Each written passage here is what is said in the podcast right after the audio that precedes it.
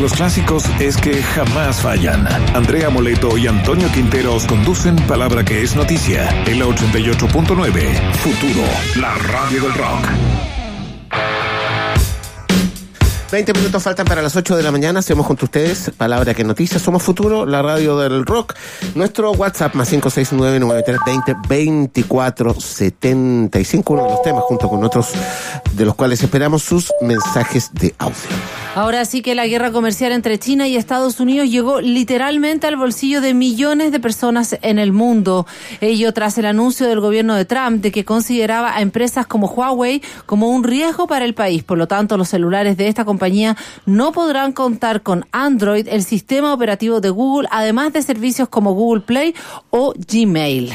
Bueno, nos vamos a ocupar de este tema. Está con nosotros acá en el estudio eh, Pedro Winchalafel, ex subsecretario de Telecomunicaciones, académico del Magíster de Seguridad de la Información de la Universidad Mayor. Pedro, bienvenido. Muchas gracias por venir al programa. muchas gracias por la invitación. Gracias por poder explicar este tipo de tema que no es tan fácil de entender. y, ha, generado, claro, en múltiples cuestionamientos. Partamos por una, eh, por, por, un, por lo más básico, uno podría decir. ¿eh? las personas que ayer se compraron un Huawei o que quieren o que ven con temor la posibilidad de seguir o no adquiriendo estos teléfonos, eh, ¿en qué está esta situación eh, y el acceso a, a los servicios de Google y todo aquello en relación a Huawei?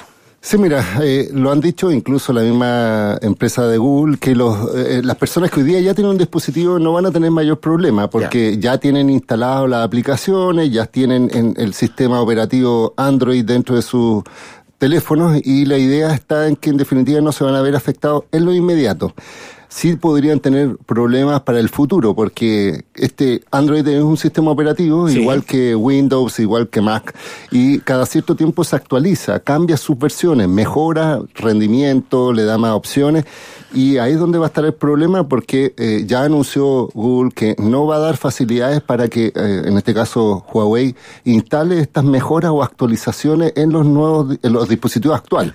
Eso significa que la vida útil como nosotros tenemos de los dispositivos, va a probablemente tener un año, un año y medio más, pero ya después, si queremos actualizarlo, no vamos a poderlo hacerlo en la forma tradicional, que era la forma de buscar en el teléfono, actualizar. Uno actualizaba el teléfono y descargaba las actualizaciones. Hoy día, con este rompimiento comercial, eh, eso ya no va a ser posible.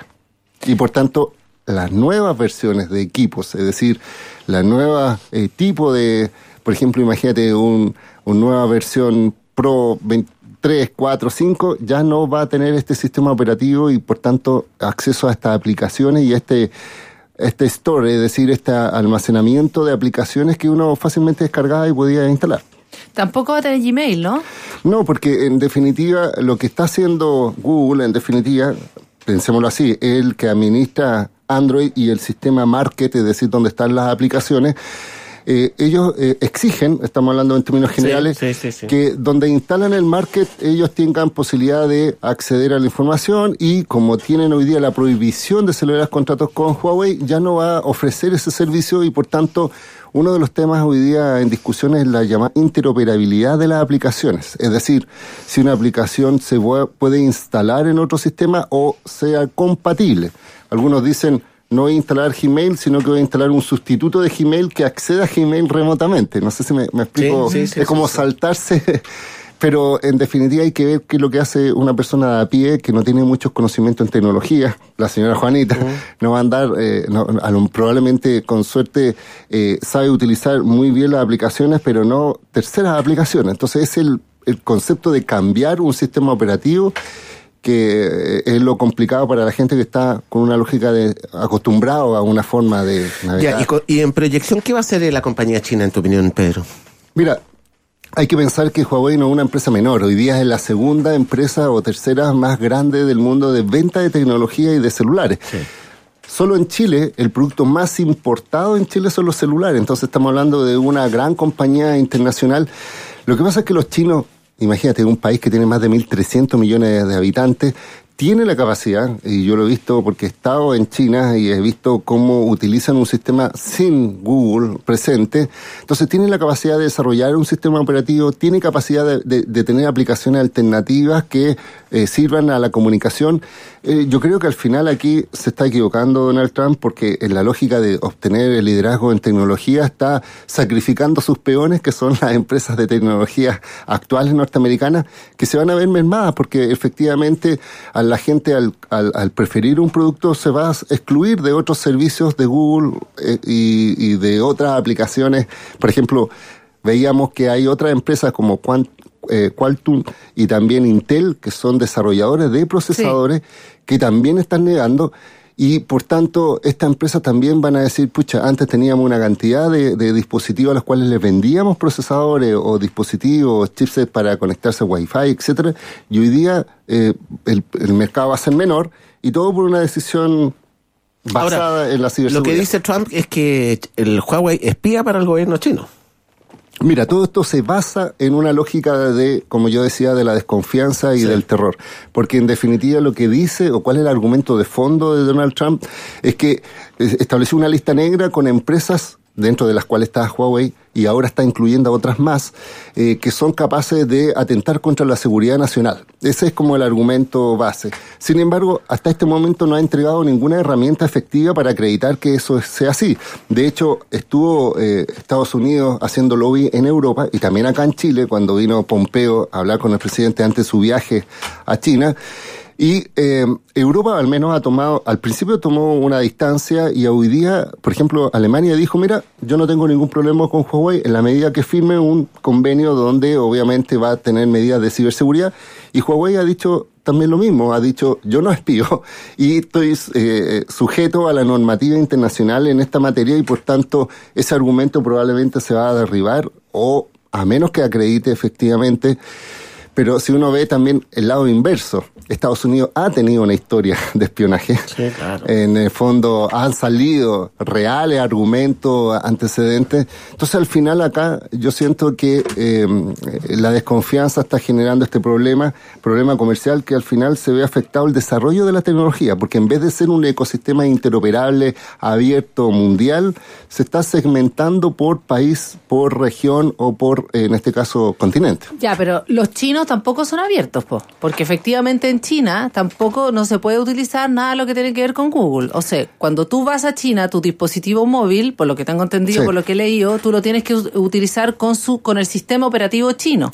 Mira, lo que pasa es que es una figura bien extraña, porque en China lo que eh, lo que establece es que las empresas que quieren participar en el mercado chino tienen que abrir sus códigos fuentes, tienen que compartir conocimiento. Esa es la lógica, no no bloquearlos por defecto. Tienen que dar acceso a las plataformas, todas sus plataformas. Google no quiso entrar a China porque no quiso compartir ese conocimiento y es por eso que está autoexiliado, por decirlo así. Es decir, tiene la posibilidad de entrar, a diferencia de ahora de Trump que lo que está diciendo es que está bloqueado. No sé si me, eh, se entiende la diferencia. Entonces, eh, y, ocurre también que China tiene, algunos dicen, insisto, eh, bajo la lógica del argumento de que China podría establecer que sus empresas nacionales, incluso estando en el extranjero, tengan el deber en algunas circunstancias de darle acceso al gobierno a esa información. Pero esto ocurre igual que en Estados Unidos con la norma después de la, del, del 11 F en el sentido que estableció una normativa que también por medida de seguridad también las empresas norteamericanas tienen que abrir el acceso a su información aunque estén fuera de China, eh, fuera de Estados Unidos. Entonces yo siento que al final, insisto, argumentos pueden existir, Ahora, la forma es, es como, se, cómo se manifiesta y cuáles son los efectos. ¿Podría ellos desarrollar todo un sistema operativo que generara finalmente otra suerte como de burbuja tecnológica? Es decir, que uno tuviese que elegir entre tres sistemas, un Android, un chino y un Apple, por ejemplo. ¿Sí? Eh, eso es así, eh, en el sentido de que en China, lo explicaba, ya tienen su sistema operativo, como no tienen estas aplicaciones, se basan en código fuente abierta y de ahí desarrollan aplicaciones propias. Que, eh, por ejemplo, yo le explicaba, en China existe una aplicación que se llama WeChat, que es como el símil de WhatsApp y es muy buena, por decirlo, pero se comunican todos los chinos porque son los que se comunican entre ellos. Eh, por ejemplo, personalmente, cuando estuve en el gobierno, fui a China y tuve que instalar esta aplicación para relacionarme con la gente porque no teníamos, ellos no tenían WhatsApp y yo no tenía WeChat, entonces es como la lógica de donde fueras, o sea, donde fueras, haz lo, que, lo que vieras. vieras.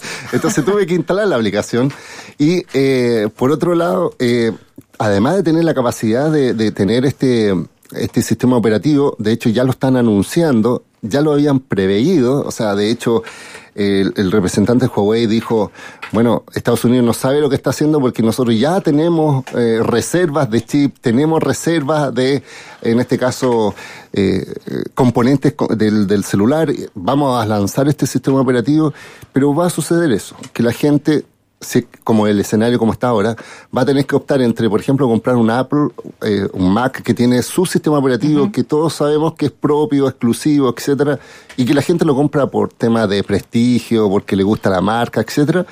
Tenemos después los Android que hoy día están presentes en muchos dispositivos, ya sea LG, Samsung y otros más, pero tenemos ahora, o vamos a tener un tercer sistema operativo que probablemente si es mucho más eficiente, los teléfonos son más económicos y efectivamente te permite hacer lo mismo que hacía en la nueva versión, probablemente van a ir la gente así.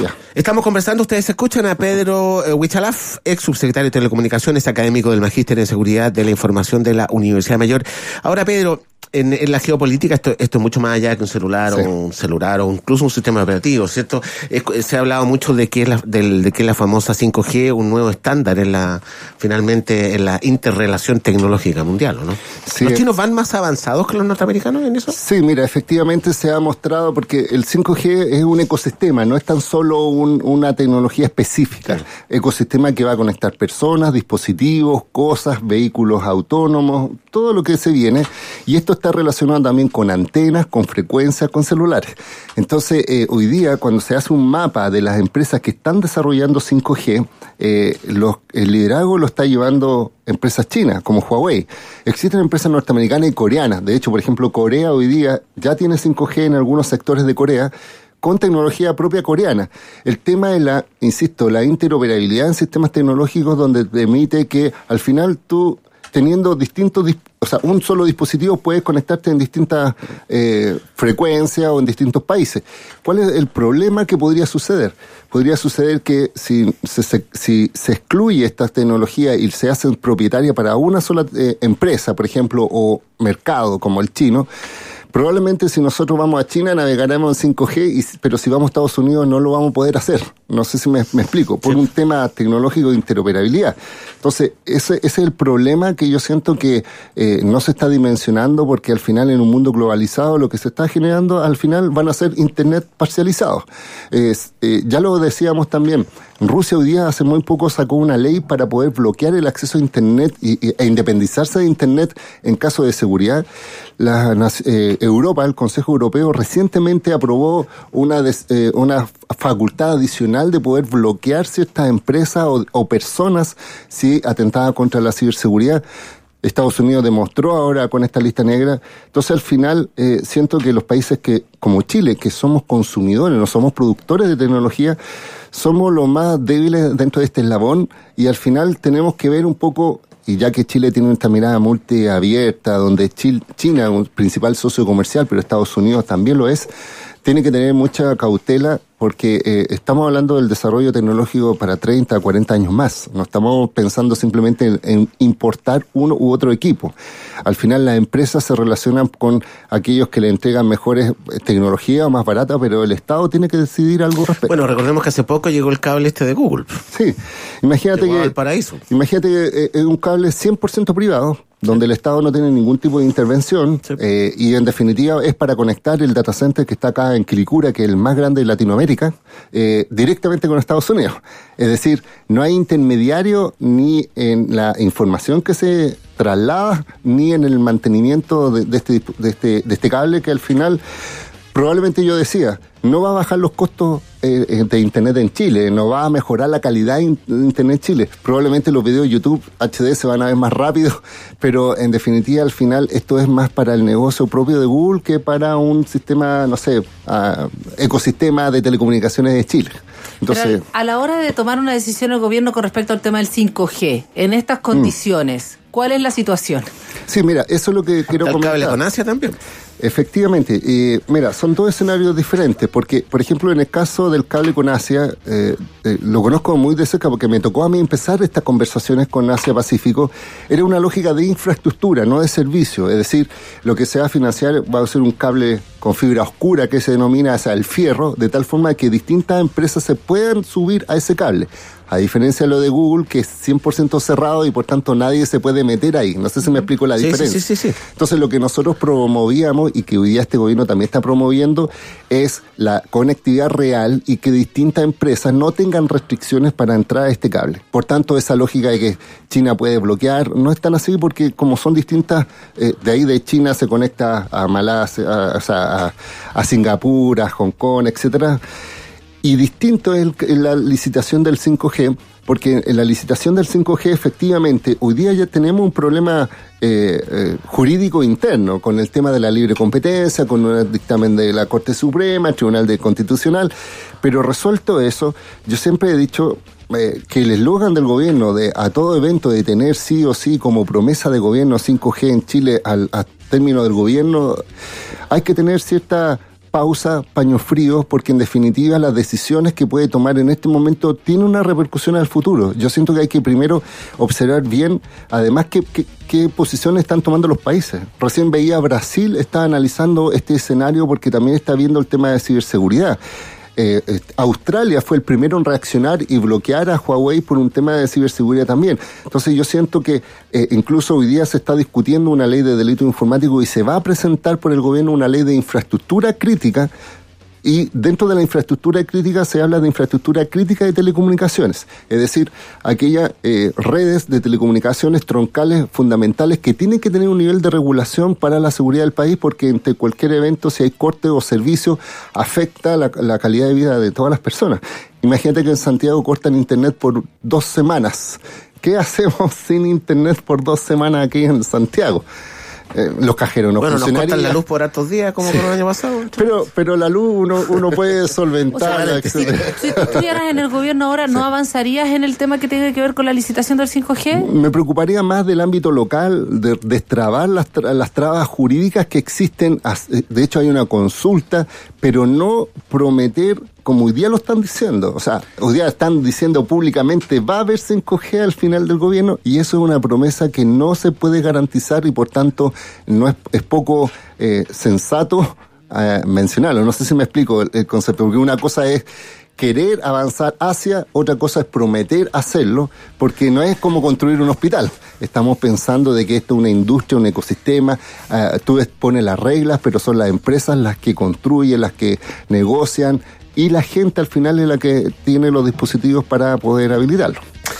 Bueno, muy, muy interesante este tema. Hay que, bueno, eh, hay que mirar cómo se desarrolla. Pedro eh, Huichalaf es ex subsecretario de Telecomunicaciones, académico del Magíster en Seguridad de la Información de la U Mayor. Gracias, Pedro, por haber venido. ¿ah? No, gracias Que por la Muchas invitación. gracias. Agradezco también todos los comentarios que hicieron. Escribió mucha, mucha gente respecto de este, de este tema, bueno, que evidentemente ha generado una enorme discusión. Eh, Les quiero contar, antes de mm, ir al corte, eh, acerca del... porque el completo es de todos y para todos celebra el día del completo hoy con un 2x1 vegano y mañana en un, con un 2x1 en el tradicional completo dominó italiano, dominó original desde 1952, ya sabemos, Leto. ¿eh? ¿Vegano u original? Original, por supuesto. ¿Qué escuchamos, don Gato? Ya escuchamos a The Beatles.